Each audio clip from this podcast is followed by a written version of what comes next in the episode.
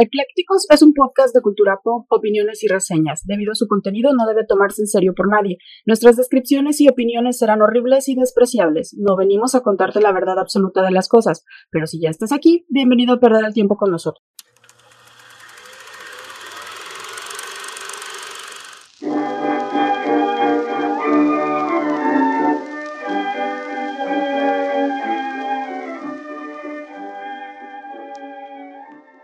Hola, ¿qué tal? Bienvenidos de nuevo a un viernes, viernes de eclécticos. Este es su podcast favorito en donde hablamos de todo sin saber de nada. Como todos los viernes los saludamos con mucho gusto. Yo soy Clau. Y yo soy el Mike. Y el día de hoy estamos, estamos celebrando, no estamos celebrando. El día de hoy es el Día Internacional, perdón, Del Día diseñador Mundial. gráfico. Ah, no, eso fue ayer. Ya Ah. pasó, fue jueves. Bueno, pueden tener dos días. Sí, sí, sí. El... Tenemos algunos amigos diseñadores. Sí. Este, muchas felicidades a ustedes que hacen su trabajo bien chido de repente. No siempre, pero sí de Sí, repente. y no, no tienen idea de el- la, la- the struggle, la lucha que tienen los diseñadores este, gráficos Ah, ahorita con las con IAs, los ¿verdad? clientes. Ah, ya, yo o pensé sea, que con las el IAs. trato con los clientes. Ah, sí. Y el poder llegar a un punto intermedio entre el logo horrible que te está dando el cliente y lo que tienes que lograr con eso y hacerlo bien. Y Fe- no son dibujitos, señores. Un Feliz diseño- día del métele más diseño. Un diseño gráfico lleva su porqué, lleva su Ah, contexto, claro, lleva su... Es un... Tiene su chiste, ¿no? No es cualquier cosa, entonces no son nomás, ay, Su este un dibujito. Ay, me bajé este angelito en, en tres píxeles y lo quiero ahí bonito, así de... Sí, señor. Yo de veras les respeto mucho la paciencia que tienen para tratar a los clientes. Es que me, me da risa porque recientemente pasó el de. Está hecho a mano, mira, y hazlo así, y chingue su madre. de- y no, que se ve bien bonito, y métale más diseño. Y métele más diseño y así, Sí. pero en morado, así de, ay, hijo de su... Pero fíjate, había. Yo recuerdo mucho en, en la facultad un maestro. Tuve un maestro que.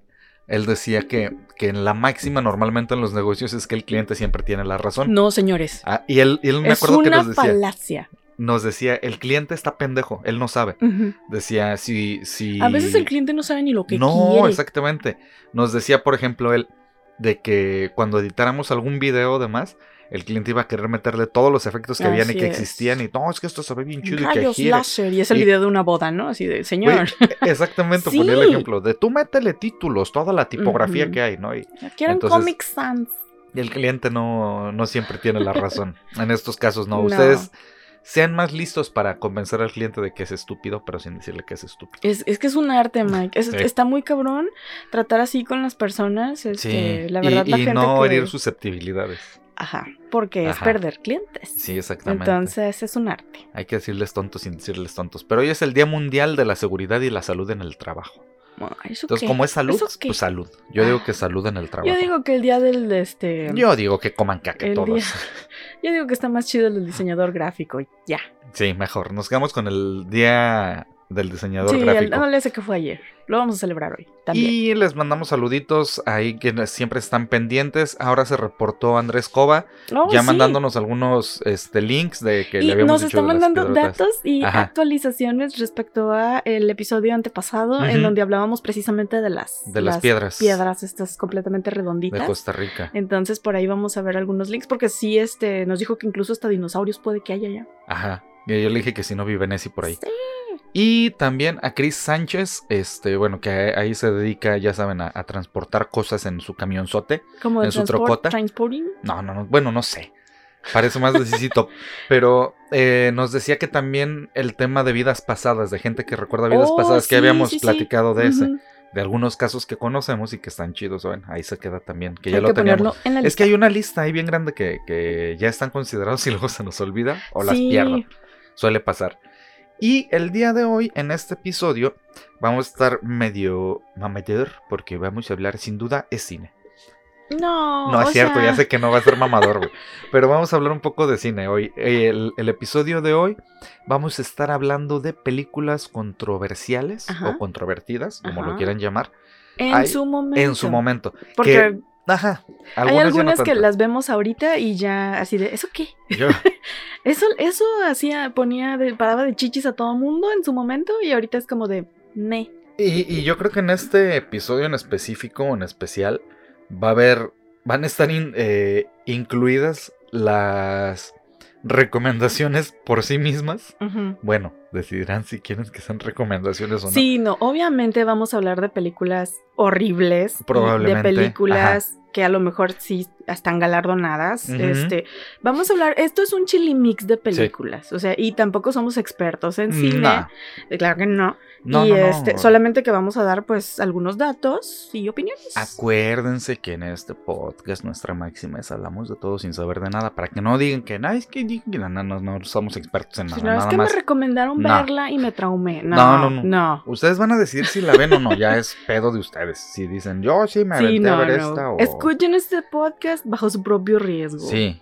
Eh, eh, es más, de una vez hay alerta de spoilers. Yo Ah, sí les digo, claro, en sí. este episodio... O sea, porque si, si están Ajá. tratando de, o si dicen, ah, sí la quiero ver, pues mejor sáltense ese pedacito del podcast. y o ese pedazote, sí. no sé qué tanto sea. O váyanse a ver la película y luego ya regresen. a- Ándale. Ya que, ya que les empezamos a decir película tal, lo, lo escuchan por Pero partes. ¿sabes qué? Sobre todo porque yo traigo algunas películas que, o sea, los plots, la, la, el de lo que van, Ujú. dices, a la madre, o sea, ¡Ala! sí, sí es como que, ah, eso mira, no, no me hubiera... Eso no me lo esperaba. No, no me hubiera esperado ese plot twist o, o esas cosas. O...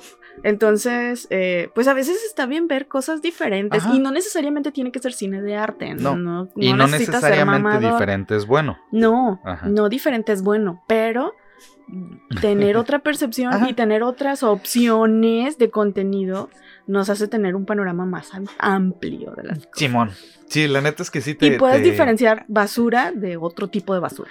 A veces hasta por tema de conversación está chido. La neta de repente dices, ah, como que. Sí, o sea, Este, puedes estar ajá. en el bautizo del sobrino y decir, güey, si sabías que hay una película de... y Ajá. y inserte la- aquí en la lo peda. que quiera ponerle. Ajá. En la peda te avientas ahí. Y ya "Sí cambias sabes toda la existe". conversación del bautizo. A Eso huevo. chido. A huevo, ya la metes.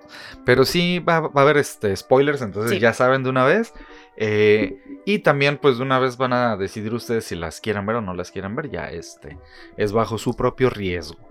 Nosotros no venimos a descubrir el hilo negro de nada, simplemente hablarles de algo que ya existe. Y en esta, ah, fíjate que ahorita que haces películas controvertidas o, o controversiales, hay unas que de plano sí se mamaron con, con la controversia porque es súper estúpida. Ya, Yo, ajá, sí, yo también recuerdo, por ejemplo, la de El crimen del padre Amaro. Ay, la sí, película que el Vaticano momento. no, quieres que ve- no quiere que vea. Y, y- y fui a verla al cine y yo así de... Chamamada aquí. O sea, hay peores, güey. O sea, y sí fue así como de... Qué buen bait, ¿no? O sea, qué Yo buen creo que fue, más el, el generar esta Ajá, especulación Ajá. de, oh, pues va a estar bien, no manches, van a crucificar niños o qué pedo. Y de así de, ah, eso es todo. Yo creo que está más cabrón Ah, Spotlight que el eso. crimen del padre Amaro. Sí. Ajá.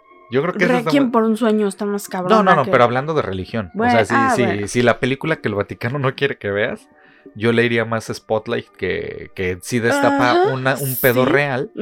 Este, el crimen del padre Amaro es así como de, ah, güey, tienes a Jeffrey Dahmer, güey, tienes al güey que se robó unos chicles, ¿no? En la tienda. Entonces, mm, no hay como Sí. punto de comparación Sí, no. para mi gusto. Pero a ver, o sea, jálate en este top Bueno, de películas. Yo encontré esta película que la verdad sí la voy a buscar y creo que está creo que está en YouTube. Ah, a ver. De entrada digo, no la he visto, Ajá. pero me encontré este plot y, y les voy a decir por qué está tan o por qué fue tan criticada en su momento. La película se llama Necromantic. Mm. Es una película alemana dirigida por eh, Jörg Buttgereit. Eh, fue tan controvertida que se prohibió en muchos países debido a las escenas fuertes de necrofilia. Y tiene una secuela, Necromantic 2. Ah, no, no Puta, güey. Se Güey, quemaron es el que coco. ya, ya el plot era de- así demasiado, así de what the fuck, como para pensar en otro nombre. Entonces, el Ya, si argumento... les funcionó el primero, ¿para qué? O sea, si ya generó especulación, está bien. Pero es que- mismo. Ve de lo que va. Obviamente, eh, tenemos que entender que, o sea, es una película de 1978. No, ¿Mm? perdón, 1987. Mi dislexia me traiciona. Es de 1987. Y el plot va de. Es la historia de un- un- el personaje principal que es Rob Schmack y su novia Betty, quienes comparten el mismo interés por los cadáveres. Rob trabaja en la agencia de limpieza que se encarga de quitar los cadáveres de las calles. Esto le da una oportunidad de llevarlos a su casa y tener sexo con ellos y su novia. Entonces el güey tenía el trabajo ideal. Sí, o A sea, huevo. porque eh, además eran, eran cadáveres que nadie reclamaba. A- Entonces él los podía hacer perdedizos y nadie se daba cuenta. Ese güey se aplicó la de si vas a trabajar en algo que te gusta, no vas a verlo como trabajo nunca en tu vida. Es Ay, que si te diviertes en tu trabajo, no es trabajo. Y luego sí, pero a ver, si se los llevaba a su casa, güey, todavía era trabajo. No, porque Mezclaba el ya era, placer con- se llevaba el trabajo a casa. Se llevaba el trabajo a casa. Así es. Este. Cuando Rob es despedido de su trabajo, es cuando empieza todo el dilema de. O sea, es- Pues de dónde se es- provee de es- cadáveres ajá. ahora. Ajá. Entonces, eso hace que genere un conflicto con su novia porque su novia dice: ¿Dónde están los cadáveres? Ajá. Unta, unta. La desesperación invade a Betty y al saber que ya no podría tener más cuerpos putrefactos para sus juegos sexuales, lo termina abandonando. En su desesperación, Rob busca satisfacer sus impulsos sexuales frecuentando prostitutas. Pero, pues esto no le resulta placentero porque lo que le gusta pues es que esté muerto, Que no se muevan. ¿no? Ajá. Ajá. Entonces decide asesinar a una prostituta para luego mantener relaciones sexuales con ella. Después, Rob se encuentra en su cama clavándose un cuchillo a sí mismo en el estómago, mientras tiene una, una de las elecciones más grandes de su vida, que termina en este, que finalmente, o sea, la escena es así, el com, y luego Ajá. Entonces, Eh, ahí ¡Qué se, se muere. La película termina, spoiler, Ajá. eh, obviamente el güey se muere y junto a su cuerpo se escucha que llegan unos tacones y este Es y una novia. pala. Entonces ahí termina la primera película y es justo donde inicia la, segunda. segunda. de Necromantic 2. Entonces no voy a hablar de Necromantic 2, pero ese es el plot de esta película. Obviamente, este dato curioso y esto sí se me hizo muy culero. O sea, no, no importa la necrofilia, no, no importa lo, escenas sexuales Ajá. que hayan pasado. Lo que importa, lo que a mí me desagradó de esta película es que hay una escena de un hombre desollando a un conejo. Ah, vivo. ya. O sea, e- es, obviamente ya eso no se puede hacer ahorita. Mm, Espero que no lo hagan. mm. Este, Yo traigo igual o- otra pero, similar. pero al menos en ese momento, en Alemania, 1987, todavía eh, Mm, podías no hacer había eso en las de, películas de sobre protección de animales. no había protección a animales. Entonces, ese es el único eh, detalle que yo le vería. Este, creo que voy a buscarla. No estoy segura de verla, Mm, pero, pero como que el blog dije, ah, al menos es algo diferente, güey. O sea, obviamente es gore, obviamente es horror, obviamente te vas a asquear, Eh, pero Bueno, te depende quién el eres. gore, Ajá, exactamente. si te gusta el gore, eh, pues a lo mejor sí la vas a buscar. Entonces, eh, en Rotten Tomatoes le dan 50% Ok. y en eh, el audience score 48%. Entonces es No está tan está baja. dividido, ¿eh? O sea, pero otra vez volvemos al punto de que a lo mejor si te gusta ese tipo de contenido, pues vas a decir no manches, a lo mejor sí la recomiendas, pero si no, pues ¿Cómo, ¿Cómo se llama? ¿Necro qué? Necromantic. Necromantic. Ok. Así es. Digo, ya si tienes los títulos así, también vas esperando ver ponis o. Sí, no. Está cabrón, ¿no? No, pero también. Digo, se debió de haber llamado. Necrophilic. Es, es como ver una película de Freddy Krueger. Sabes a lo que vas. Sí, sí, sí, no, no vas a esperar un romance ni mamá de media. Sí, no. Creo, fíjate, creo, creo, creo que el, si no son todas, es el 90% de las películas que traemos, Ujú. De, las controversias que encontramos por las películas, tienen que ver con... Gore. Ajá, con gore, sí o sí. Bueno, de entrada las películas gore son muy Ajá. controvertidas. Hay gente que le- las odia, se asquean, Pero tienen un nicho bien cabrón. se vomitan. Pero sí, es Sí. como las películas de horror que también son de nicho. Pues también hay gente que en específico busca películas gore Yo no o me, slashers. no me asqueo. A, a mí el gore no es mi género favorito, pero me gusta del gore los efectos prácticos. Puta, me mama eso Justo, del esto gore. te iba- justo eso te iba a decir porque, Eso me encanta. o sea, ver una cosa es ver sí. sangre y luego dices, No. a ver, espérate, ¿cómo la hicieron? O sea, y ha habido, Ay, que se ven tan realistas. ha bien habido incluso documentales de, ah, es que la sangre se veía falsa, entonces usamos jalea de esto, aceite de aquello, Eso me encanta. No, no pintura soy, de no sé qué. no soy fan del gore por los gritos, nada más, porque tiene demasiados gritos. Entonces a mí me. El, el que esté tanto rato el grito. Está como, por ejemplo, la masacre de Texas. Las Ah. he visto tanto la original como los remakes. Y este. Y, y de hecho, las dos que, que traigo yo, también las vi. Pero sí es el pedo así como de. Ah, mi, mi bronca es con, con eso, ¿no? Con, con el ruido de, de demasiados gritos. Ajá. Y mayormente en los goros siempre hay chicas en peligro, ¿no? Ujú. En todos esos. Y tienen que ver con sexo, la mayoría. Sexo, violaciones, o sea, tiene que ver.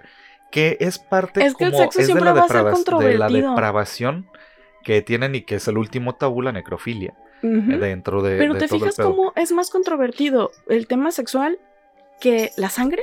O sea, si Sí. tú haces una película completamente gore sin meterle sexo, Sí, no, no o pega sea, tanto. No, no es tan impactante. Ponle que Sí. sí pegue, pero no va a ser tan criticada ni tan impactante como que si le metes las dos cosas. Mm, Entonces el, el mundo sí se impresiona, ¿no? Así de. se va, se para de chichis. La película, una de las películas que traigo yo es este una muy conocida de allá de 2010, que es A Serbian Film, o un, un Ah, film serbio. Y pues que se dice que no es apta para todo público y obviamente pues tiene su, su razón de ser, ¿no?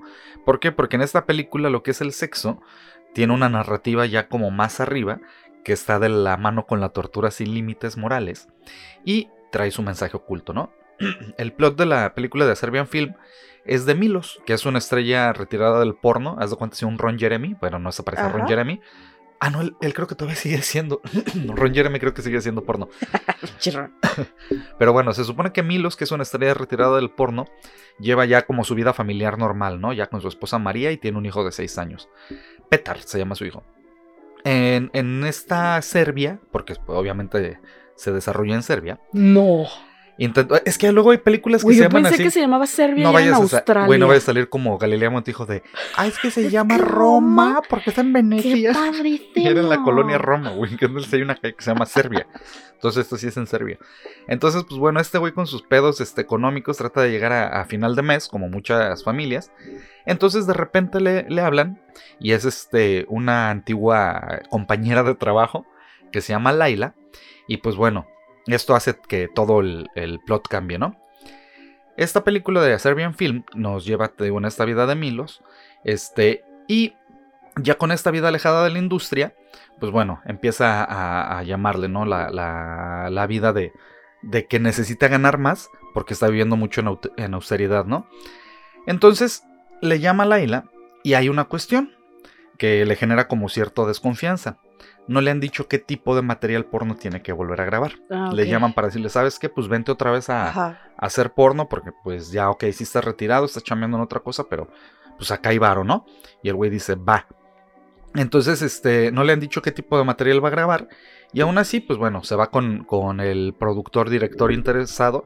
Y este, y pues obviamente el dinero no es nada despreciable, ¿no? Y dice, pues jalo. Milos empieza a meterse en lo que él cree que va a ser una propuesta interesante y obviamente su salvación económica, sin imaginarse que eh, se está adentrando en algo ya más cabrón, no más turbio. Este, obviamente, pues es como lo snuff. llaman, ajá, lo llaman para rodar videos pornos, pero snuff. Es decir, las escenas tienen un, pues obviamente porno, pero con extrema violencia y este, con tortura y además, este, pues obviamente lo que tiene de gore, ¿no? Sí, es que las, de ser. las películas de Snuff eh, eran así como un mito. Mm. Este. Eran, Eran. eran, por Ajá. eso dije eran. Este, hay algunas que incluso se, se pueden encontrar en la Deep Web. Este, y esta- las películas de Snuff es un género, como dice Mike, en donde es extrema violencia y normalmente terminan en el asesinato de una persona. Así Y se supone que es un video real. O sea, no, no es actuado, no. De eso van las películas Snuff. Que de hecho les recomiendo ver Tesis, película española que es muy buena. Sí. Tesis es Yo muy no buena. la he visto, pero sí me la han recomendado. No, mucho. Tesis es buenísima, buenísima. Para mí es una, una muy buena película. No tan controvertida como estas, Mm, pero sí es buena. Bueno, pues esas son es las buena. películas Snuff. Snuff, para quienes, digo, si viven abajo de una piedra y no No, conocen, pues pero a lo está mejor bien. hay Hay que, gente no que no sabe es los Snuff. contexto. Bueno, pues A Serbian Film fue dirigida, y perdónenme si no puedo pronunciar el nombre de este cuate, es Jan Spasojevic, ese es el nombre, Mm. y ese fue su debut como director. Obviamente el concepto de su película se materializó en lo que mucha gente pensó que es de los más perturbadores o de las más perturbadoras películas en la historia del cine. Si bien esta idea se originó en, Serbia, lo cierto es que el director confiaba que su narrativa se aplicara a un contexto más amplio, o sea, nada más a Serbia, mientras que el público tratara de descifrar el mensaje que intentaba transmitir. Haz de cuenta algo así como madre. O sea, soy, soy, Ajá. hay algo ahí Así detrás, tengo ¿no? una idea bien cabrona, pero no todos la van a entender. Sí, Ay, sí, sí. Simón. O sea, les voy a dejar ahí como la idea, les voy a plantar la semillita para que vean que soy un bien progre y bien chingón. En sus palabras dice, esperaba que la gente dijera cosas malas sobre la película. Eso era inevitable porque hay muchas cosas malas en este mundo y la gente quiere protegerse de ellas. No les importa la esencia de la película y su contexto, siempre se preocupan por lo que hay en la superficie. Hay violencia, hay desnudos, es una situación muy extraña y confusa. Así dice este cuate en una este, entrevista que dio con IndieWire.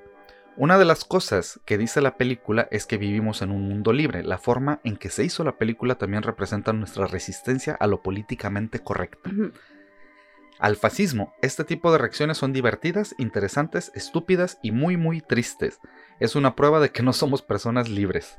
Dice el güey, yo creo que otra vez ya cuando te empiezas a poner muy intelectualoide, este, ya es así como que te, te cagas fuera del huacal, ¿no? Sí, o sea, no, es que mi película va del el consumismo y, ah, pero son 90 minutos de desnudos, ah, órale. Y de sexo y de...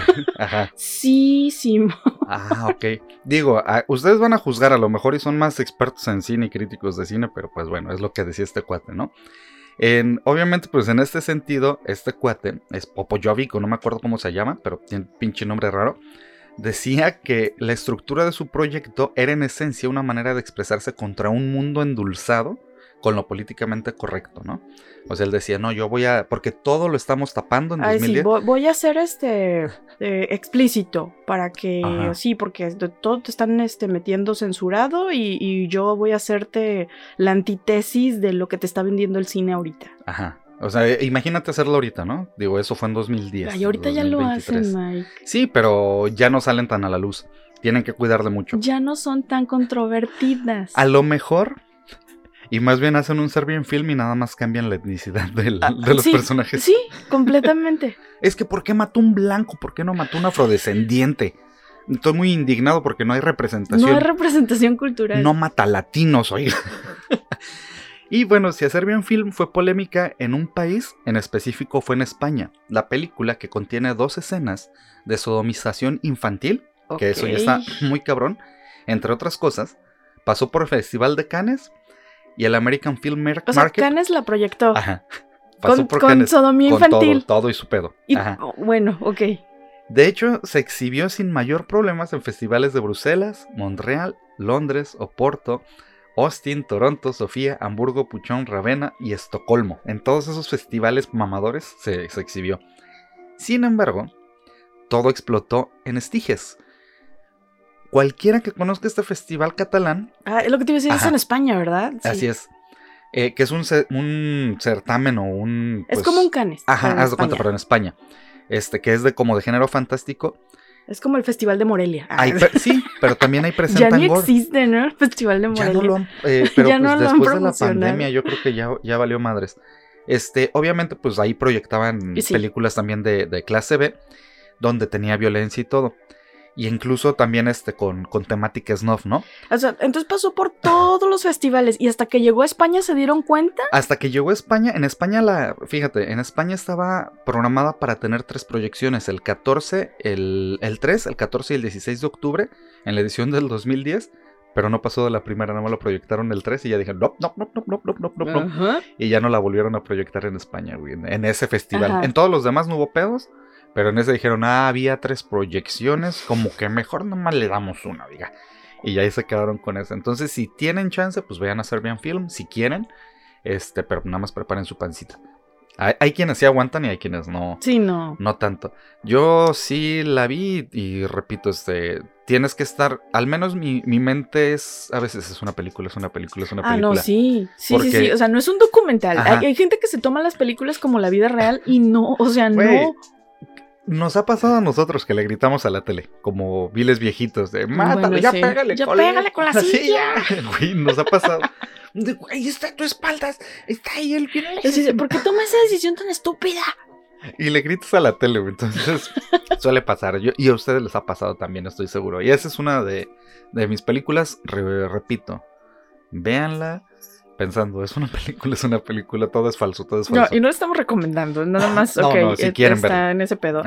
Y esta, bueno, otra que no, nada que ver con sexo, nada que ver con, con nada, es una película histórica Ya sabes que me maman las Ya películas. Ah, no. históricas. no. no, es esa. ¿No es la última tentación? No. Ah, ok, a ver. No. Y no te la vas a creer que, que fue controversia en su momento, pero A ver, y ahorita voy a tratar de adivinar por qué. JFK. Ah, ah, uy, JFK es una película dramática. Es drama, güey. O sea, es drama suspenso, diría yo. Sale este güey Es de este, Sean Penn, ¿verdad? Kevin Costner. Kevin Costner también. Kevin Simón. Costner Ajá, es sí, el personaje principal. Ajá. Eh, es una película dramática de 1991 dirigida por Oliver Stone. Ajá. Y en que está- ella que se- muy buen director y Sí, que se... no, y es buena película. Sí. Yo la vi cuando estaba, ¿qué tendría? Como 10 años, yo creo Sí. que la vi. Y, y dije, esto es cine. así, Eh, con su a los cigarrito y 10 su años, copa. con mi boinita. Y, Hasta le salió bigotito y sacó un cigarro y Eh, una copita. en esta película se examinan los eventos que llevaron al asesinato del presidente John F. Kennedy y el subsecuente encubrimiento del hecho a través de los ojos del ex, ex fiscal del distrito de Nueva Orleans, Jim Garrison, que es protagonizado por Kevin Costner. Eh, Garrison presentó cargos contra el empresario de Nueva Orleans, Clay Shaw, que es interpretado por Tommy Lee Jones, Mm. eh, por su participación en una conspiración para asesinar al presidente de Estados Unidos, por lo cual Lee Harvey Oswald fue encontrado responsable por dos investigaciones del gobierno, la Comisión Warren y el Comité Selecto de la Cámara sobre Asesinatos. Eh, de hecho, Gary Oldman interpreta a Harvey Oswald en esta película. Lee Harvey Oswald. La película fue adaptada por Stone y Zachary Sklar de los libros On the Rail of the Assassins de Jim Garrison y Crossfire, The Plot That Killed Kennedy de Gene Mars. Estos dos libros fueron la base para el, el guion de la película. Eh, Stone describió su película de ficción, o sea, él dijo, está basada en hechos reales, pero es ficción, o sea, estoy tomando información y datos de, de las noticias y de lo que se reveló en las dos investigaciones, tanto de la Comisión Warren como del Comité de la Cámara, para decir, esta es la teoría, o sea, es una teoría conspirativa, obviamente, pero es una teoría, es ficción en esta película basada en hechos reales, ¿no? Y obviamente la describió como un contramito. Al mito ficticio de la Comisión Warren, que porque fue así muy expedita y fue así de un solo asesino y nada más fue este güey y ya. Eh, el film este, continuaría con dos, dos como secuelas que no tienen nada que ver con esta, pero tienen que ver con la historia de Estados Unidos, que es Nixon, Mm, con Anthony Hopkins como Nixon, y W, que es el ascenso al poder de George W. Bush, protagonizada por Pero Josh, padre. Josh Brolin, sí, senior en el papel del presidente. La película se vio envuelta en controversia incluso antes de que finalizara la filmación, después de que el corresponsal de seguridad nacional de The Washington Post, George Ledner, se presentó en el set. O sea, hasta todavía estaban terminando la película, ni siquiera había salido a cines y ya estaban los de seguridad nacional así de, a ver, a ver, a ver, ¿qué están grabando? Este, ¿y dónde A están ver, los ver, hombres ¿qué de está negro? pasando aquí? ¿Por qué están hablando JFK? Eh, basado en su primer boceto del, del guion, escribió un mordaz artículo donde atacaba la película. Después del lanzamiento, muchos importantes periódicos hicieron circular editoriales en las que acusaban a Stone de tomar libertades con hechos históricos. Él desde el principio dijo, es ficción. Ah, bueno. Yo creo que el que empezaran a atacarlo le dio más publicidad de lo que hubiera tenido por sí misma la película. Es, es que cuando te, es como cuando te dicen no veas esto, está prohibido verlo. Y todo el mundo. "Ay, Sí, yo voy a ir a verla. Ve este video antes de que Ah, YouTube lo baje. exactamente. Vamos a ponerle así al, mundo. al, al podcast. Eh, escucha este episodio antes de que Spotify lo borre. El, el- el episodio que Spotify no quiere que escuche, güey. Qué pinche bait tan más básico. güey. Sí, no. Incluso acusaban a, a Stone de que en la película presentaban a, a Lyndon B. Johnson Mm. este, como parte del golpe del Estado para asesinar a Kennedy. Que era también, o sea, el B. Johnson fue un presidente de Estados Unidos. Después de un lento comienzo en taquilla, JFK gradualmente adquirió presencia y obtuvo más de 205 millones de dólares a nivel mundial. La película ganó dos premios Oscar y fue nominada para otros ocho, incluido el premio a la mejor película, que no ganó, pero, Pero estaba pero nominada estaba. Y en Rotten Tomatoes tiene 84% Súper. y 88% De la de, crítica. eh, ah, audience score. Entonces, dentro de otros rankings en los que es presente también JFK, está como la número 19 de 118 películas de 1991. Y está en el, en el lugar 212 de las 357 películas viejitas que las personas nuevas, o sea, que, perdón, que, que personas jóvenes, young persons, need to watch in their lifetime. O Me- sea, es película recomendada para se, me, se me fue la mandíbula porque películas viejitas sí es del noventa y tantos. Sí. Y voy a hablar ahorita Mike, es que 980, ya, ya son cállate. viejitas. Cállate, sí, Yo también traigo del, creo que traigo una del 70 y algo. O sea, güey. Y está en el número 155 de las 452 Mm. películas, mejores películas de los 90. a huevo. Y es buena película, es buen cast, el- hay buenas actuaciones, está muy chida. El pedo es que, que, por ejemplo, aunque digan, no, es que es ficción o, o estamos haciendo una nueva teoría basados en todo lo que está el Ujú. desmadre, la gente, y en Estados Unidos ni son conspi- conspiranoicos, ¿eh? entonces, este, digo, no son conspiranoicos, lo digo con sarcasmo, porque sí son, y este... Y la gente va a correr a, a- a verla porque. Y se la va a comprar, aunque les digan, No, no, a es decir, ficción. Es que esta es una Esta- verdad ajá. que está revelando Hollywood para que todos entendamos. Y, güey, hay un montón de películas que mucha Ajá. gente se toma así como Sí. de Hollywood nos está diciendo algo. Y, o sea, puede ser que sí, pero. Sí, no pero, sé. pero hay gente que sí se mama con sus chaquetas Sí, mentales. sí, se bien apasionan cabrones. Ajá. Sí, se compran bien cabrones así. pero es muy buena película. Esa sí yo sí, la sí me recomiendo. acuerdo. Y Kevin Costner cuando estaba en sus mejores momentos, creo. Era, era buen actor. Bueno, últimamente ha estado dirigiendo, ¿no? Ya casi no ha hecho ya películas es- él Lo actuando. último que recuerdo de él es en Superman, el papá de Clark Kent. Es ah, Jonathan no la Kent. vi. Ajá, es que me caga. Superman. Es del último que recuerdo de, de él. A ver, échate otro antes de, de echarme el. Bueno, traigo una un poquito larga, ¿no? No importa, sé? yo me. Yo, porque como nada más traigo una más, Ah, que, también es más No, o yo menos traigo, larguita. Traigo otras Ajá. dos, creo. Yo quiero, pues igual terminar Bueno, la mía así. la siguiente película es otra vez involucra sexo, pero Mm, también, eh, también gore y también un montón de cosas. La película se llama Salo y también la pueden encontrar como Los 120 días de Sodoma. Es una película de cine, arte, terror. Está catalogada así. Es, de que mil- debiste hacer las comillas. Arte. Cine, guion, arte. Miren, si hay popó y gente desnuda, seguramente es arte. Ya O hablamos sea- de la parte también. Como esta película que la empecé a ver y tú llegaste así como de ¿qué estás viendo? La de Animales Nocturnos. Porque Animales Nocturnos, bueno, quien no la haya visto, este Ah, está en donde Prime. Amy Adams. Ajá, es, ajá. es Amy Adams y la Y, película güey, es que, empieza. déjame, déjame, por favor, déjame decirlo. Eh, escena. Es, está sonando música y la chingada. en la música clásica, ¿no? Así de. Entonces yo vengo así bien feliz, como la niñita que salió en el noticiero, así, que se mete y que está su papá dando unas noticias. Así vengo yo bien feliz y lo primero que veo es una señora exageradamente obesa, Ajá. totalmente desnuda, Ajá. Como con una, una trompeta que tiene en la mano, no me acuerdo qué está, Eh, pero está bailando. Eh, sí, tiene como. Pe- Pero, aparte son primeros planos y- la cámara va bajando despacito, despacito, despacito, Y, si- despacito. y ni siquiera ha llegado a las chichis, ¿no? Porque No, las tiene ajá. colgadísimas. todo, todo- entonces es primeros planos de carne, pliegue, carne, pliegue, pliegue, pliegue, pliegue. Pero así empieza algo. la película. No, yo también dije, oye, si puse animales nocturnos, yo, qué chingados. a ver, a ver, a ver, a ver, ¿qué está pasando aquí? ¿Qué chingados es eso, no?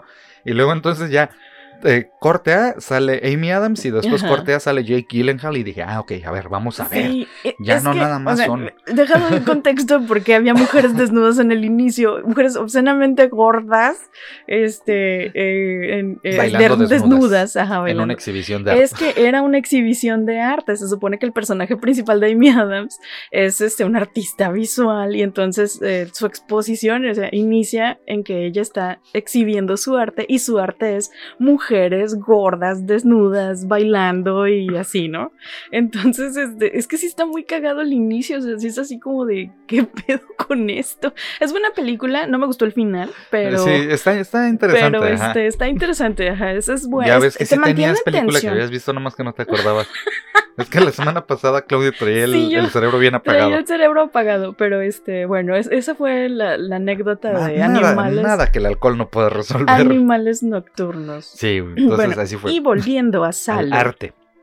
volviendo a Salo, que es una película de 1975 de un hombre muy polifacético porque es poeta, ensayista, escritor y director de cine italiano Pier Paolo Pasolini. Déjame hacer una pausa. Este, cuando terminaste hace ratito con la, la película anterior, la de JFK, que es de Oliver Stone, yo iba a recomendar. Ah. Les dije que iba a haber varias recomendaciones en este.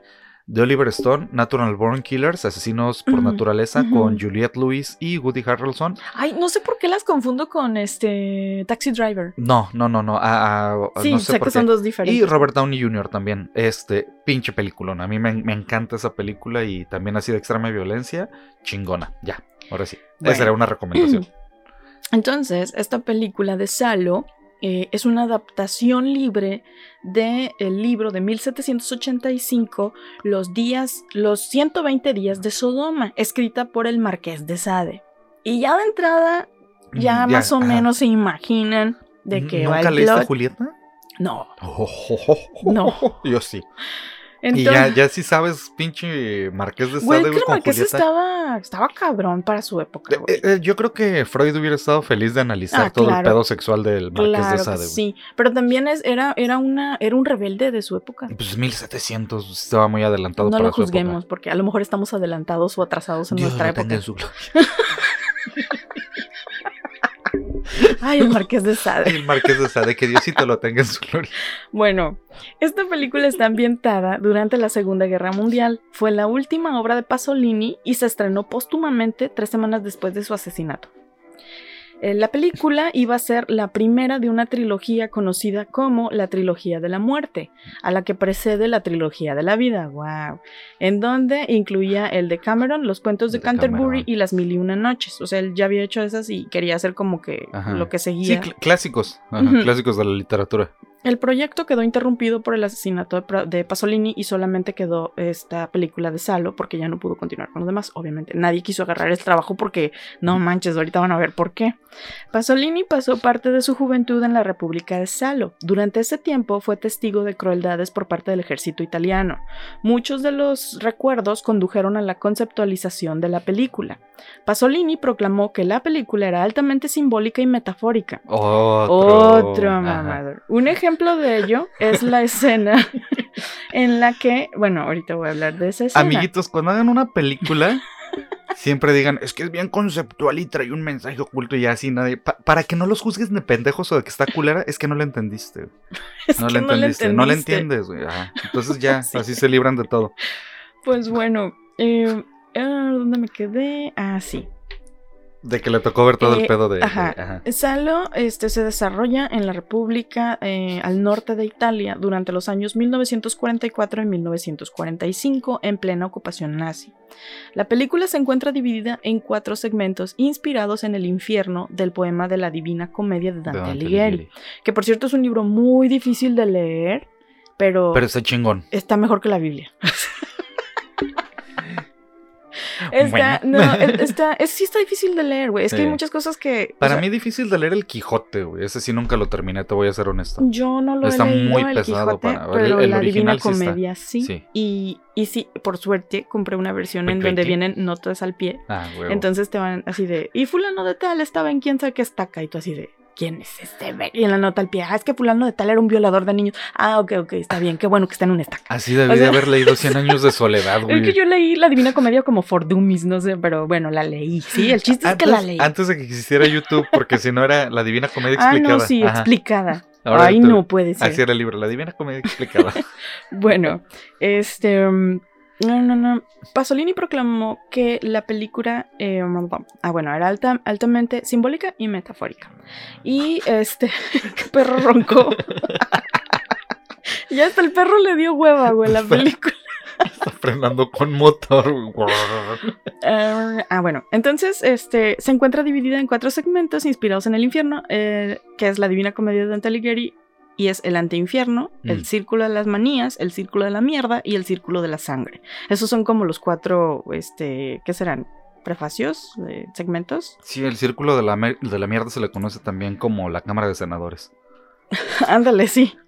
Eh, cuatro hombres, la película va de cuatro hombres poderosos llamados uno el presidente, dos el duque, tres el obispo y cuatro el magistrado. Acuerdan casar a sus hijas en un ritual libertino. Con la ayuda de varios colaboradores secuestran a 18 jóvenes, 9 hombres y 9 mujeres, y los conducen a un palacio cerca de Marzabotto. Los acompañan cuatro exprostitutas, también colaboradoras, cuya función será la de contar historias que excitan a los hombres poderosos, quienes entonces explotarán sexual y sádicamente a sus víctimas. La película presenta tres de los 120 días transcurridos en el palacio, tiempo durante el cual los cuatro hombres poderosos van concibiendo torturas y humillaciones cada vez más aberrantes para su propio placer. En el segmento del anteinfierno, la sección más corta de la película, que es prácticamente la introducción, donde se muestra la captura de los jóvenes y un discurso dado por, parte del duque de las víctimas, donde les informa las reglas a seguir dentro del castillo. esto es como el juego del calamar, pero con sadismo, ¿no? Y también les recuerda que nadie sabe que ahí, eh, que se encuentran ahí, entonces nadie va a ir a buscarlos. Para la historia, ellos ya están muertos. Luego, el filme pasa al Círculo de las Manías.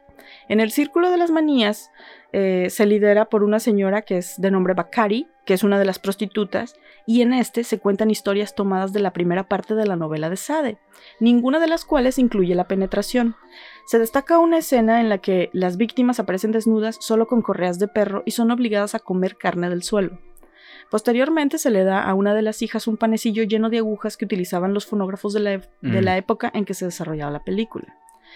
En el Círculo de la Mierda, varios personajes discuten sobre haber asesinado a sus madres y también como el hecho de que no se le debe nada a la madre simplemente por haber fornicado con un hombre, que es un tema típico de Sade.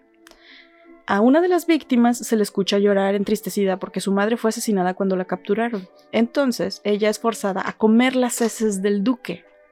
Esto incita a la señora Maggie, que es otra prostituta en turno, a contar las historias del retrete que encantan a los señores. A los jóvenes se les prohíbe cagar durante un día completo, para que al final sus heces sean servidas en un gran banquete. La coprofagia, que es comer, caca, es usada en el film y aparentemente es una metáfora para los alimentos producidos en masa.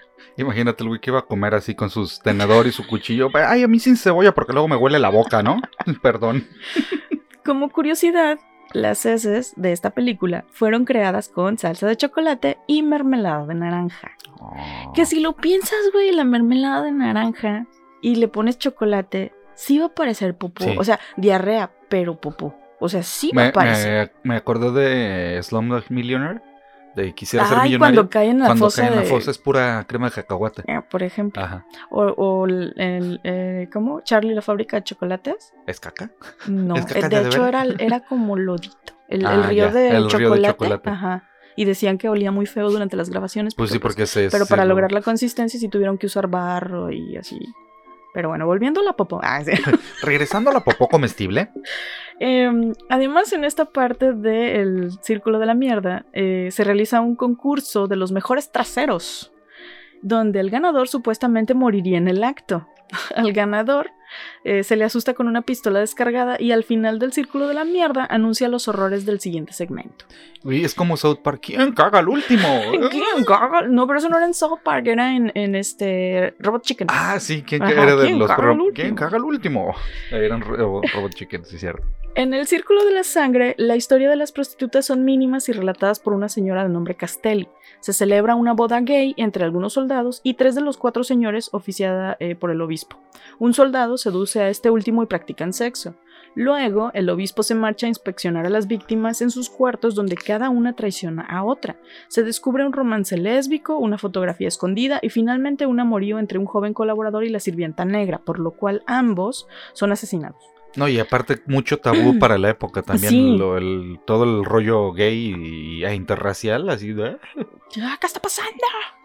Con su... Eh, um, esta película con el, el, tono que usa y cómo maneja el cuerpo desnudo y todo el desmadre de la tortura, este asusta a, los superiores y más tarde en la película las víctimas que decidieron no colaborar con sus agresores y las hijas de los mismos son torturados de varias espantosas maneras antes de ser asesinados, violados, desollados, marcados con penes, pezones quemados con lengua y ojos extirpados.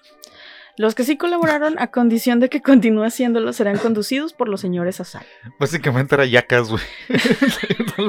güey, es que estaba pensando. quemados, pezones mordidos. La película de yacas que vimos. o sea, me quedé así de. Ay, Dios. Ay, ¿qué estoy viendo? Y por último, en el epílogo de la película, la última escena retrata la indiferencia y la desensibilización a la violencia y el conformismo de las masas. Dos colaboradores que se encuentran en una torre vigilando todo lo acontecido se quejan de los gritos, por lo que uno de ellos enciende la radio y comienza un vals. El primero admite que lo que quiere hacer cuando termine la guerra es bailar un vals con su novia Margarita. Como el Capitán América. Pero, ándale. Pero dice que no sabe bailar. El segundo colaborador se ofrece a enseñarle y ambos se ponen a bailar juntos, mientras el vals ahoga los gritos en el fondo. Qué Ay, bonito. sublime. Qué, qué Y conceptual. toda la gente de pie, Sí, de híjole. aplaudiendo. sí. Es arte. Sí. Sí, pero ya no queremos ver eso. Oye, el cine revivió. No, es que sabes que es Sí, el equivalente, o sea, sí entiendo el mensaje, ¿no? Pero Claro. eh, es que es lo que mucha gente dice, ay, es que no quiero ver que el mundo se está acabando y que el calentamiento Ah, global. Y entonces ponen a las Kardashian, ¿no? Y, y ya así como de su cerebro se apaga. Y no estás consciente de todos los grandes problemas en los que deberías de estar pensando o cómo hacer algo para, digo, no, no vamos a parar el mundo nada más porque nos bañamos en cinco minutos, pero, pero ayuda Ajá. de algo, un poquito, es un granito Sí, de es, es arena. algo. Ajá. Entonces, ahorita que estamos viviendo veranos de 45 grados centígrados, piénsenlo. Yo nada más digo. Piensen en ustedes- Y-. Obviamente, la controversia de esta película va que hasta el día de hoy, este, muchas personas, por una parte, la han elogiado Mm, por su eh, manera intrépida de contarte una historia, este, y por contemplar incluso lo impensado, otra vez, porque ser la antítesis de lo que se estaba haciendo en el momento en el cine, mientras otros la condenan rotundamente por ser una pretenciosa película de explotación. La película ha sido prohibida en varios países debido a su gráfico retrato de la violación, la tortura y el asesinato, además de que participaron menores de edad.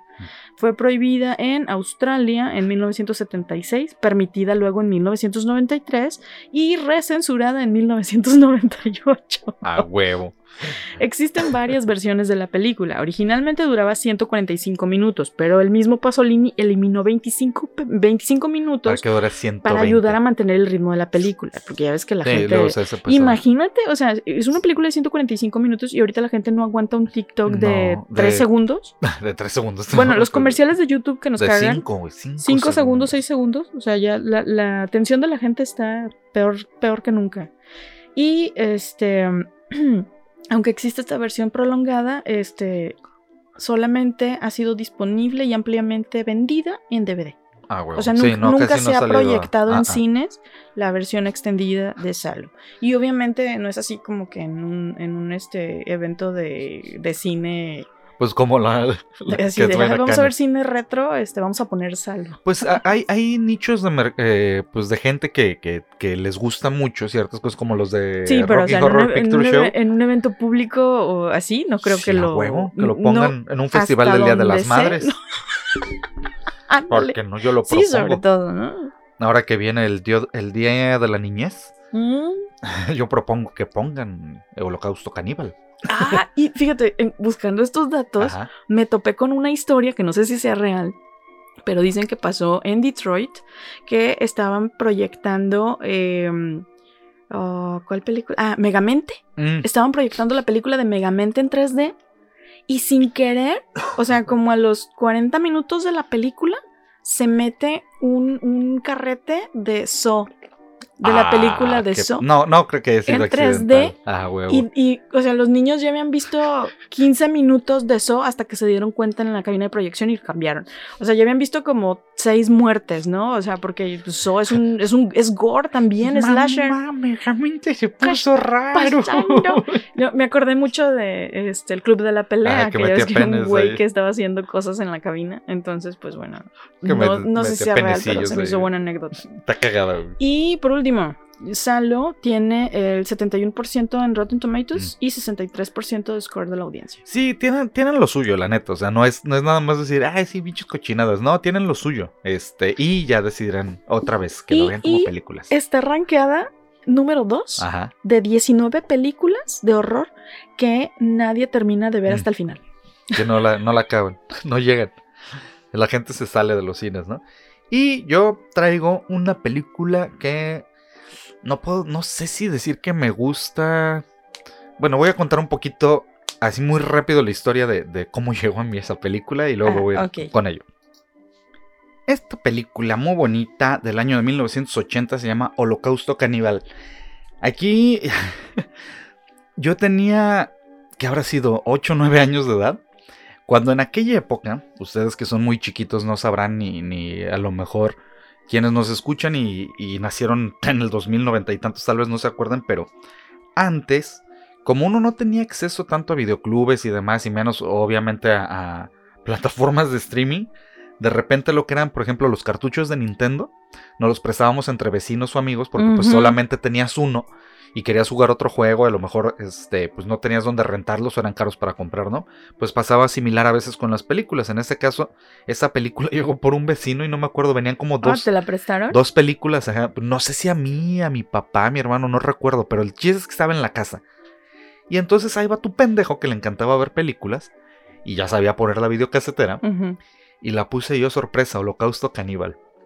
Esta película se proyectó hace 42 años. ¿Es española? No, es italiana. Oh, pensé que era española. Y fue prohibida inmediatamente por las imágenes y la historia dice que hubo actores muertos y otros desaparecidos durante la filmación en las Amazonas. Corría 1979 cuando el director italiano Ruggero Deodato filmó esta película Holocausto Caníbal. El tema, como ya veremos, esa era su obsesión. ¿Por qué? Porque era su segunda película. La primera era Mundo Caníbal Ah, no, bueno. y la tercera, Mundo Salvaje. La segunda, perdón, este que, que este, rodó se llamaba Mundo Salvaje en el 76. Deodato era un director de películas de clase B, igual que Mm, la película esta de un film serbio que se proyectaba, ¿no? Normalmente se le, se le clasificaban sus películas entre mediocres y raras, ¿no? Así era como las Mm. clasificaban. Y obviamente jamás... Normalmente las películas clase B son mediocres Ajá, y malas. Como Pero hay unas, Sharknado. hay unas películas B de, de culto, güey. Ah, Está la de Sharknado. Exactamente, este güey nunca se imaginó que su película fuera a pasar una, a ser una película de culto, ¿no? Que es lo que sucede con muchas películas, como dices, de clase B. Este, Holocausto Caníbal narra la historia de cuatro periodistas que viajan al corazón del Amazonas en una zona llamada Infierno Verde. Para documentar a las tribus locales, que se supone que eran caníbales esas tribus, ¿no? Entonces viajan estos cuatro periodistas.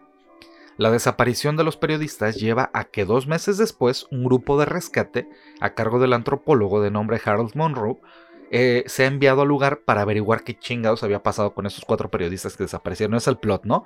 Cuatro periodistas desaparecieron, Va un equipo de va un búsqueda. equipo de búsqueda para ver qué pasó, ¿no? Eh, este antropólogo logra conquistar el corazón de la tribu de los Yanomani y obtiene los videos de los cuatro periodistas que, que ellos filmaron en la selva, ¿no? De lo- del documental que estaban haciendo. Cuando este cuate ve el contenido de las cintas, se da cuenta que los cuatro fueron asesinados y devorados por esta tribu de caníbales. Monroe, obviamente horrorizado, se da cuenta que hay un problema. El canal de televisión que envió a los periodistas decide transmitir esos videos. en- en- Oh, ya. o sea, el los videos que encontraron, Sí. que ahorita sería impensable, ¿no? Dice, vamos a transmitir cómo mataron a nuestros cuatro periodistas, ¿no?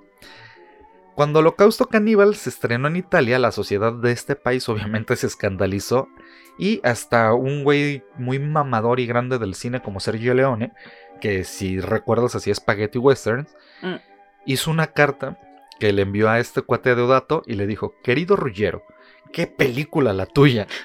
Todo parece tan real que creo que te meterás en varios problemas. Mm, Le escribió el güey, ¿no? Ajá. Y obviamente, como se lo vaticinó Sergio Leone, el estreno en Milán el 7 de febrero de 1980 y el 17 de ese mes la justicia la prohibió en ese país. O sea, el 7 de febrero se estrenó y 10 Ajá. días después Prohibida. la prohibieron, prohibidísima.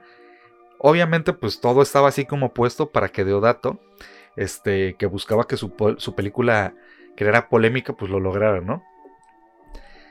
Comenzaron entonces a salir las especulaciones de esta película. La más fuerte decía que los cuatro periodistas habían sido, se habían perdido realmente en la vida real, o sea, que, se había sucedido en las la selvas la amazónicas. Exactamente. Y es que como Un todo se veía tan real, exacto, como todo se veía tan real, la gente empezó a especular que sí se habían perdido y todo. Y obviamente tenía un motivo para creerse. Eh, el estilo de la filmación precisamente es un libre. falso documental como lo que decías, muy adelantado el güey a su época, Sí. la neta, muy adelantado. Te estoy hablando de que se estrenó en el 80, la grabó en el 79, ¿no? Y este, con cámara en mano, cámara libre, y los efectos eran tan buenos y tan reales que este, que parecían, este... Parecía muy, una grabación ajá. de verdad. Y de hecho, la, la- la revista Interview de España, que no sé si te tocó verla a mí sí, me- e incluso comprarla. Publicó una nota periodística larga del periodista Vicente Garci- eh, Gracia, perdón, en la que decía que todo lo que se había filmado era real. Y el, el encabezado. El encabezado era: lee esto antes de que te la quiten y te rompan la revista. Lee antes de que tus papás te encuentren la revista. Entonces el güey, imagínate, asegurando en una revista tan, tan grande como Interview en España, que, que todo era real, ¿no? En Holocausto Caníbal. Y este, en esta nota, este cuate aseguraba que los cuatro periodistas norteamericanos habían sido devorados en realidad por la tribu. Por una. Y que una indígena que aparece en, en, el filme sí había sido violada realmente y empalada. Y que los propios periodistas habían exterminado una pequeña tribu de, de estos cuates, de los Yanomani, este, incendiando sus chozas para darle más realismo al documental que se filmó, ¿no? Que ellos dijeron, vamos a quemarla para que se vea bien chido. Entonces este güey aseguraba todo, ¿no? Y aparte, Deodato era un chingón. El director Ruggiero Deodato era una verga, porque antes de filmar la película, hizo que, que en secreto firmaran un contrato los cuatro actores que interpretaban a los periodistas. Y tenía solo una, una cláusula. No podían aparecer en público durante un año completo. Ah. Ni contarle el día, o sea, ni, ni presentarse el día del estreno a la película, güey. O sea, no podían estar y tenían que estar escondidos. O sea, te vamos a pagar bien y todo el rollo. Pues como este güey de Flash, ¿no? O sea, este es Ramiller. Güey, Warner lo tiene encerrado en quién sabe dónde, güey, para que no esté haciendo mamadas antes del estreno de The Flash. Ajá, pero bueno, eso, eso fue por otras razones. es porque no haga sus pendejadas. Pero estos cuates era para mantener este como más el, el misticismo de la película les dijo a los cuatro supuestos periodistas, a los actuales que habían hecho de los periodistas desaparecidos. Pues una buena táctica de promoción. Era una chingonería. Porque estaba dándole como, como fidelidad a que sí, es un documental. Para que la gente especulara. E, eso era un chingón, la neta. Y aparte por la época era más difícil encontrarlos, o sea, porque no es así, como, que te metes a Google y ajá, así de ahorita la hallamos. Está vamos comiendo a buscar, empanadas en Argentina. Vamos a localizar sus celulares, ¿no? Este, no, no, no se podía. Entonces, pues obviamente este director sabía que la película iba a provocar un escándalo en Italia, pero no imaginaba que el escándalo iba a recorrer todo el mundo, ¿no? Y obviamente este güey se empezó a paniquear porque dijo, madres, o sea, creo que mi desmadre se está saliendo de control. Ay, apreté todos los botones y ahora no sé qué hacer. Era bromi, era de chill, güey. No, era, de chill. No, no, no, no, no es cierto, no. No, no, no era mentira. Lo primero que hizo este güey fue presentarse en un programa de televisión con los cuatro, entre comillas, periodistas mm. vivos. O sea, dijo, no, no, miren, aquí, están. no se murieron, aquí están los actores. Pero no tuvo suerte con otra controversia de la película. Una de las escenas, tal vez una de las más famosas, mostraba a una indígena empalada. Lo que te decía que primero la violaban y luego le, empalaban, la empanaban. Iba a decir la empanaban. Empanada. Eh, Deodato quiso demostrar que era un truco, o sea, que todo era, pero la indígena de la escena, interpretada por una muchacha colombiana, nunca la pudieron encontrar. O sea, el güey dijo, voy, vamos a buscar a la, a la chava y, esta, y nunca la encontraron, güey.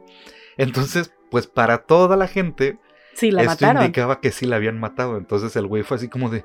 Mm, ya traje a los periodistas y están vivos. Déjenme les enseño que la muchacha está viva. Y ojo, sorpresa, nunca la encuentran, ¿no? Entonces por esta mamada, Deodato fue condenado a cuatro meses de prisión condicional y, le impusieron una multa. Yo pensé que también había sido por, lo de. Es que ahí. Ah, ahí voy para allá. Ah, también, después de que se comprobó que los cuatro actores que hacían de periodistas estaban vivos, Holocausto Caníbal volvió a ser emitida en los cines, ya después de todo el pedo. Pero en Italia no la pudieron proyectar hasta el año 2000. No le permitieron volverse a proyectar hasta el año 2000. Imagínate cuánto tiempo pasó. Pero el resto del mundo obviamente empezó a ir al cine a ver esta película entre comillas basura, que solo mostraba abusos sexuales, violaciones, torturas, asesinatos, antropofagia y obviamente el sacrificio real de animales. Y contra esto ya este güey no, no pudo poner excusas. Reconoció que en la filmación se mató una, una pequeña rata misclera que fue abierta de punta a punta y una tortuga, y una tortuga gigante. A la que la sacan del agua, la decapitan y le quitan el caparazón, ¿no? Y le sacan los, los órganos a esta. Y obviamente luego la cocinan. Entonces, eso sí fue real lo que, sí. lo que decías. Dos animales sí. sí, sí murieron realmente y con crueldad, ¿no? En, en esta película. Y ya no pudo poner. Este, no, qué bueno que estuvo en la cárcel. Sí, al menos cuatro meses, ¿no? Este, obviamente también hubo una trágica suerte para una araña gigante a la que se le mata con un machete, una serpiente a que la cortan por la mitad, un mono al que decapitan, no, bueno. un cerdo al que lo asesinan a balazos. Y este, y pues obviamente todo esto empezó a, despertar la, la eh, este. Y peta así de. Ajá, obviamente de. sí, que, se indignaran las, las asociaciones protectoras de animales. Obviamente, sí. Y este, para los actores, para darle realismo, como quería este güey de Ruggiero Deodato, este, le- les pedía que se comieran parte de los, de los animales. Así como Sí, o Leonardo sea, como DiCaprio. dices, para darle realismo. Nadie podía explicarse cómo esta película era todo un, un hit y un suceso. En Japón, Holocausto Caníbal fue la segunda película con mayor recaudación en 1980 después de E.T. Güey, es que Japón, Japón tiene... Ay, güey, o sea, sí son bien chidos, pero Son bien... también Ah, loquitos. son bien raros, güey, pero qué chingón. O sea, imagínate, la segunda película que recaudó más en Después de E E.T.. 1980 de E.T. fue Holocausto Caníbal en Japón, güey. Está cabrón. Obviamente, pues lo cierto es que Holocausto Caníbal, que se filmó en el, en el 79 en una ciudad colombiana llamada Leticia, casi no tenía guion y los actores tenían que improvisar mucho las escenas. O sea, era como, sí tiene más o menos guion, pero pues órale, denle a va, ver qué va de esto, ¿no? pero a ver qué sale. Ajá, Vayan, ustedes denle. toma un machete, a ver qué pasa. Sí, tú mata una tortuga y luego vemos qué chingados hacemos, ¿no? Y obviamente, pues el ambiente que, que estaba durante la, la filmación, ahí en el Amazonas era muy caótico. ¿Por qué? Una, por la temperatura, el calor, los mosquitos, todo lo que había y que no estaban acostumbrados empezaron a hacer que los actores se pelearan, que discutieran, también que no estuvieran de acuerdo por las torturas de los animales, por comer las chingaderas que, que hacían todo este pedo. Este, entonces, pues siempre estuvieron de acuerdo. El actor Robert Kerman, que interpretaba al profesor Monroe de la- en la película, siempre dijo que el director era un sádico con todo el mundo. No, no shit, Sherlock.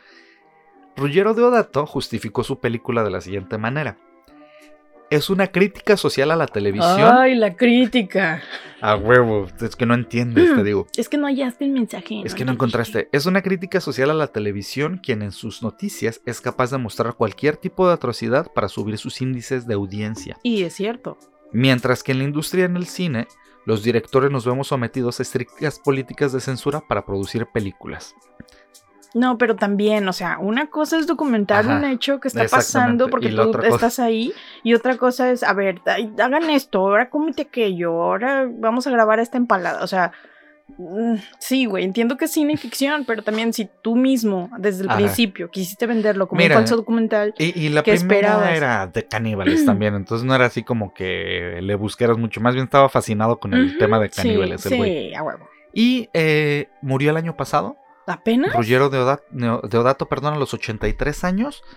Y estaba planeando una secuela del Holocausto Caníbal y obviamente pues esta nunca llegó. Ni va a Ay, no. llegar. No, y A aparte lo mejor alguien cosas- sí le va a hacer. Mm, Yo creo que ahorita ya hay cosas peores que Holocausto Caníbal, pero este más regulados y más. Pues luego salió a. Serbian Film y luego salió Hostal también. Hostal, ajá. Este, entre un montón de películas que hay por ahí Sí. rodando, pero sí, Holocausto Caníbal sí es una película que vi este, a los 8 años. Ay, no mames. Bueno, sí, por error, ¿no? Ajá, Porque sí. venían. Sí, por error, pero yo una vez que empecé fue así, y aparte tenía mujeres encueradas, ¿no? Entonces fue así de 8 años y, ¿qué es este ¿Qué pedo? que me está creciendo? ¿No? O sea, era como, pues, el morbo de seguir viendo, entonces de repente ves un desnudo y de repente ves asesinatos y, y, y curiosamente no me dio pesadillas. La que sí me dio pesadillas fue, este, Evil Dead, Evil el Dead. despertar del diablo, ese sí Ay, estaba adelante. Evil Dead sí me, sí me dio ñañaritas. Pero bueno, esto fue Holocausto Caníbal del 80. Que también ahí búsquenla. Si la encuentran, pues chido. No estoy seguro, no estoy seguro, pero creo que está en Apple TV. Creo que está, Mm, creo, no estoy seguro. Estaba, ¿sabes dónde estaba? Estaba en YouTube antes. Mm. No sé si todavía No está. creo, y ahorita Y con todo el pedo sí, de sí, censura de si YouTube. sigue, está censurada. Ajá. Ajá. Sí, con todo el pedo de censura de YouTube no creo. Pero antes sí estaba. Es que YouTube antes era chido. y si eh, no, escríbanos y yo les paso la página donde está. Oilo, oilo. Sí, la tengo. Pues bueno, yo traigo eh, Harry el Sucio. Oh, Dirty, Harry. Este, que es una película estadounidense de 1971 dirigida por Don Siegel e interpretada por Clint Eastwood, con Andrew Robinson, Rennie Santoni, John Berman y Harry Gaudino en los pa- papeles principales. Tuvo cuatro secuelas: Magnum Force, The Enforcer, Sudden Impact y The Deadpool, que no es el Deadpool No de es el Deadpool Marvel. que conocemos. La película tuvo prohi- estuvo prohibida en Finlandia hasta 1972 y fue censurada en Noruega y Portugal. Pero eh, esa por violenta, ¿no? Eh, por violenta. Eh, está en el top 15 de las 100 mejores películas de acción de todos los tiempos. Obviamente la trama va de un asesino en serie apodado Scorpio, que anda suelto por San Francisco matando civiles desde las azoteas de los edificios y otras construcciones con un fusil de precisión. Chantajea a la ciudad y amenaza con matar a las personas, eh, una persona por día, hasta que se le pague un rescate. Su segundo intento de asesinato es evitado por un helicóptero policial, pero escapa y consigue matar al día siguiente. La policía cree entonces que es muy posible que vuelva al mismo lugar para intentar matar de nuevo. Scorpio, el villano de la película, estuvo inspirado en el criminal conocido como el asesino del zodiaco que actuaba en San Francisco en aquella época y nunca fue capturado. Esto fue uno de los, digamos, eh, esta fue una de las razones por las que generó tanta controversia porque se estaba haciendo dinero en Hollywood con la historia real de un asesino real que aún no estaba eh, capturado. capturado. que no, había, no Eh, atrapaban todavía. Audie Murphy fue propuesto en primer lugar para el papel, pero murió en un accidente aéreo antes de que se le pudiera realizar la oferta. El papel fue a parar al desconocido Andrew Robinson. El retrato que hace Robinson del asesino fue tan realista que recibiría sucesivas amenazas de muerte y acabaría pidiendo un número de teléfono secreto, porque la gente empezó a acosarlo. O sea, dijeron, este güey es el asesino del zodíaco. Y es actor. Y entonces, ya sabes, ¿no? La gentecita haciéndose sus ideas en la cabeza. En la vida real, Robinson era un pacifista que despreciaba las armas. En los primeros días del rodaje, Robinson mostraba una mueca de desagrado cada vez que disparaba, y el director Don Siegel acabó suspendiendo el rodaje por un tiempo para mandar a Robinson a un psiquiatra. No obstante, continuó haciendo gestos cuando disparaba. Entonces tuvieron que hacer tomas en donde apretaba, Donde apretaba el gatillo y sale- cerraba los ojos. Sí, o sea, no, no Sí, se pues ve sí. bien donde No, dispara. vean, porque vean a, vean a Clint Eastwood disparándose a un bad motherfucker. Las escenas se rodaron en exteriores reales de la ciudad de San Francisco, excepto la del atraco del banco, que fue filmada en una sala, eh, en una falsa calle del estudio para mayor seguridad, pues requería muchos efectos especiales. Entonces, es una buena película, está rankeada como muy buena película de este, suspenso, criminal, este, violencia. Y es, eh, fue controversial solo por el tema este del asesino serial y por la extrema violencia Sí, no, que no fue como, retrataba. como otras, pero sí, de todos. Eh, ajá. Es que, ay, güey. Pues, La gente se va a impresionar. No, güey. yo iba a lo. que- hace dos o tres días te estaba comentando de la censura. Este. eh, había una sociedad, una asociación de, del, digamos, de lo, del buen ver, o sea, de Como lo de que la era. vela perpetua. Ajá, como que lo que era correcto y lo que se debería de ver en la televisión, en el cine y censuraban, o sea, muchas cosas que ahorita este, sí se pueden hacer y otras ya no. Que ahorita es un poco más laxo en el cine, pero, Pero otra, otra, vez, vez estamos volviendo sí, a, a, la censura. a las épocas de la censura. Es Hasta que- YouTube tiene censura. Exactamente, yo, yo te decía, cuando nosotros nos tocó escuchar la radio en finales de los noventas, escuchar, por ejemplo, la canción de Frijolero de Molotov, bueno, ya en los 2000, Ujú, en la radio, un cochinero, no, en la radio, tenían que censurar ciertas cosas. Sí. No- Se le, no- le metían el beep. Le metían beep o remixeaban y todo. Y cuando de, rep- de repente empezaron a salir las plataformas, tú decías, qué chido, me puedo escuchar sin censura. Y ahora resulta que YouTube de repente no puedes poner asesinos, no puedes Ujú. decir pederastía, Ujú. que son cosas reales. Y porque ya está O que- regresando o ese que pedo de la estás- censura, güey. Que o estás sea, documentando y, y no porque le estés una situación. No, simplemente le estás güey. Ajá. comentando. exactamente. O estás hablando del hecho. Y... Por eso este podcast le tenemos que poner explícito. perdón, perdón. Pero es que sí, incluso vemos a. eh, Nos gusta mucho un, un este güey que tiene un canal que se llama Fusgo. Y ahorita está sufriendo de shadow banning bien cabrón, porque el güey habla de crímenes y Güey. asesinos y. Tienen que hacer en redes, otra vez regreso a lo que pasó con el último video que subí en TikTok. güey. Cinco veces lo, lo banearon por decir sexo, decir genitales y decir porno. Esas eran las tres palabras y, no, y solamente se repetían una vez. Y te lo banearon. Y lo banearon cinco veces. Tuve que poner sonidos. Güey, pues el, el video que me enseñaste del tipo que se cortó con un gallo, es que estaba, el video va de que estaban en una pelea de gallos y ya ven que cuando ponen a pelear a los gallos Les eh, ponen les espolones. Entonces este pendejo cuando suelta al gallo, el gallo se le voltea y con el espolón le, Le la cortan la pierna. pierna. Entonces le corta una vena importante y empieza a sangrar un chingo. Entonces Mike me estaba enseñando el video porque Mike compartió ese video en redes. No, no, no. ¿No lo Déjame- compartiste? no. El- la- la- yo ya lo tenía, a mí me lo mandaron. Ah, ok. Pero alguien más, alguien más comentó, subió ese video Ajá. y yo me había dado cuenta que uno de los güeyes que va a auxiliar Ajá. al que cortaron, de hecho todavía tengo el, el ban en mi cuenta, Sí. eh, ahí me aparece. Uno de los que va a auxiliar al cuate se agacha, Sí, se agacha. En- y el pantalón entonces, se le baja hasta media nalga. se le ve el escote de plomero. Se le ven las nalgas. se le ve la raya. Entonces yo, yo saqué una O sea, pero captura. ¿estás de acuerdo que es el trasero de un plomero, güey? O sea, se agacha y se le ve la Se ve raya. es todo lo que sale en el video. Entonces yo hice una captura de eso y lo puse en el video. Qué cortadota, qué rajada tan grande le hizo. Entonces me llegó una notificación de Facebook de que estaba promoviendo el desnudo de adultos, güey. Chingate esa, güey. Pues sí, Mike. Sí era. Ay, güey, lo voy a subir nada más para que vean la raya del señor. Estaban güey. algonones de un señor güey. ahí auxiliando Y, a y- otro. y lo que decías de Fusgo, él en vez de, asesin- de, de asesinar tiene que decir lo desvivió. No, ajá. O por ejemplo, si dice, no, pues es que él cometió su- suicidio. En lugar de decir suicidio, dice, y el güey dejó de vivir. Ajá. O sea, ¿por qué? Porque no puede decir Está suicidio. como Le el, quitan. el otro canal que nos gusta de Low Weapon, que habla de, de anime, Ajá. no puede decir hentai. No, no puede decir gente. Y él Entonces, dice dice gen, gen, gatitos, Perritos bonitos. perritos bonitos, gatitos, tai. No, nada más dice gen, perritos bonitos tai. Ah, ok. Entonces, no puede decir hentai, güey. Pues O sea, no, de, pues de no. esa mamada. Por eso, amiguitos, seguimos en esta plataforma, porque aquí sí podemos decir estas mamadas. Somos este, este. Digo, eso en parte que no queremos salir. No nos, no nos gusta que salgan las caras. Somos esos monitos, así imagínenos. Somos esos monitos que están ahí. Así me veo. En blanco y negro también. Ajá, en blanco y negro. este. Ah, y The Dirty Harry, Ah. este, por último, tiene eh, 89% de este, Rotten Tomatoes y 90% de score de la audiencia. Es catalogada como. Está en el número 39 de las 102 mejores películas de trama de gato y ratón. O sea, entre el bueno cazando al malo y el Policías malo cazando al bueno. Y están estas otras dos películas, ya para terminar. Una se llama I Spit on Your Grave. Escupiré en tu En, tumba. eh, también le, le pusieron A Day of the Woman. Y en Igualito. España, en España le pusieron Escupiré en tu tumba. Pues sí, así sí. Está, está, bien, está- está bien. Ajá. Está bien. cual. No nos estamos burlando. Está bien. Este fue una de las primeras películas que experimentó con el género splatter, o como también se llamó en su día, ultraviolencia. Mm. Fue censurada en la mayoría de los países en los que fue distribuida durante años, casi décadas en algunos de los casos. Fue dirigida en 1978 por Mir Sarchi, que se casó posteriormente con la protagonista de la película, Ok.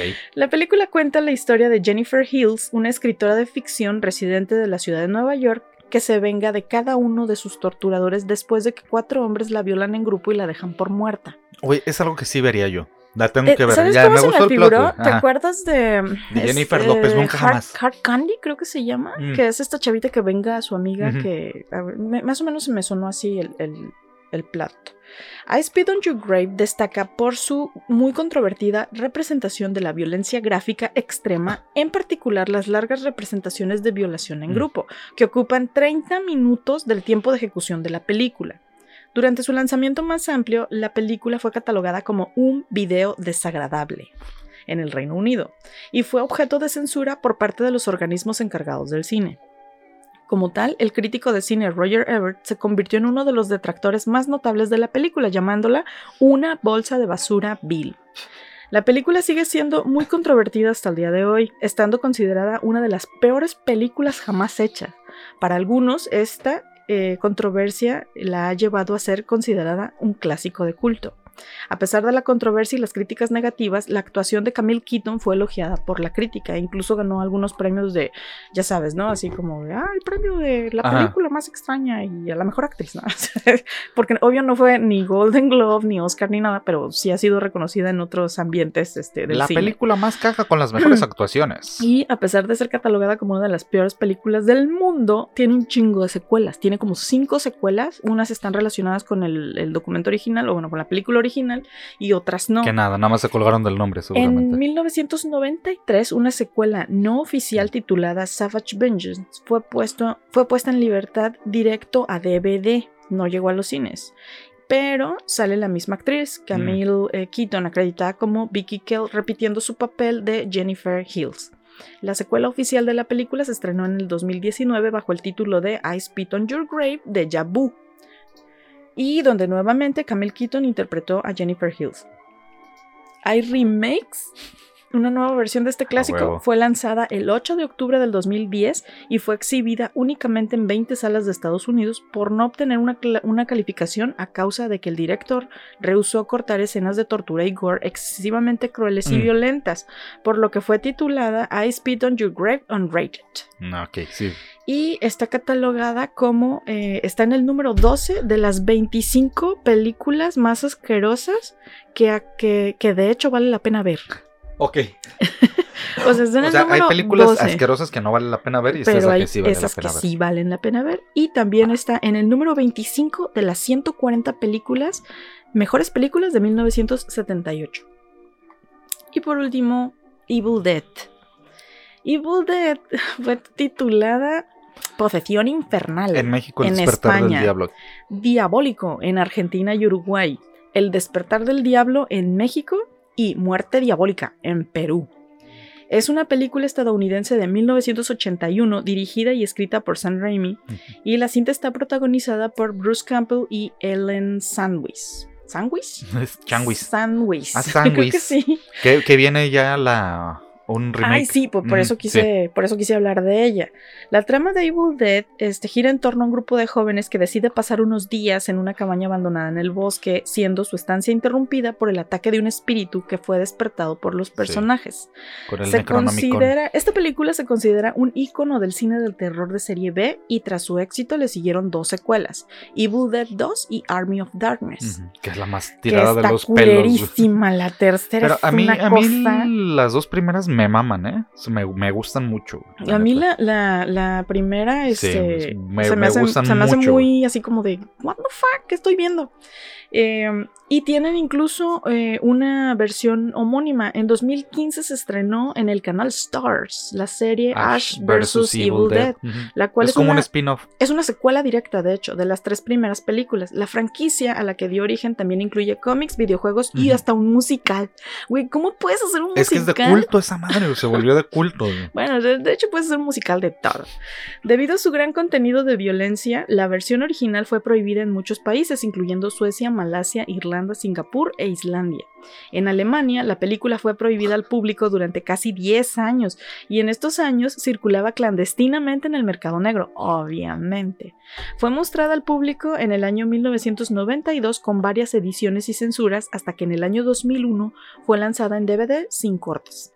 En el Reino Unido, la película fue evaluada en agosto de 1982 y cortó 49 segundos del material ya que la calificó para mayores de 18 años. En 1984, tras la entrada en vigencia de la Video Recording Acts, The Evil Dead fue retirada del mercado por el organismo debido a que su contenido era considerado obsceno. La película volvió al mercado en 1990 tras ser cortado 66 segundos del material original y siendo clasificada nuevamente para mayores de 18 años. La versión sin cortes de la cinta fue autorizada en 2001 con el lanzamiento del DVD. En 2005, la revista británica Total Film la ubicó en el puesto número 17 de las 50 mejores películas de terror de la historia. Sí. Cinco años más tarde, la revista Wire la incluyó entre las 25 mejores películas de terror de todos los tiempos. La Chicago Film Critics Association, por su parte, la ubicó en el puesto número 37 de las películas más aterradoras, y en septiembre del 2011, la revista Time la incluyó entre las 10 mejores películas sobre casas embrujadas.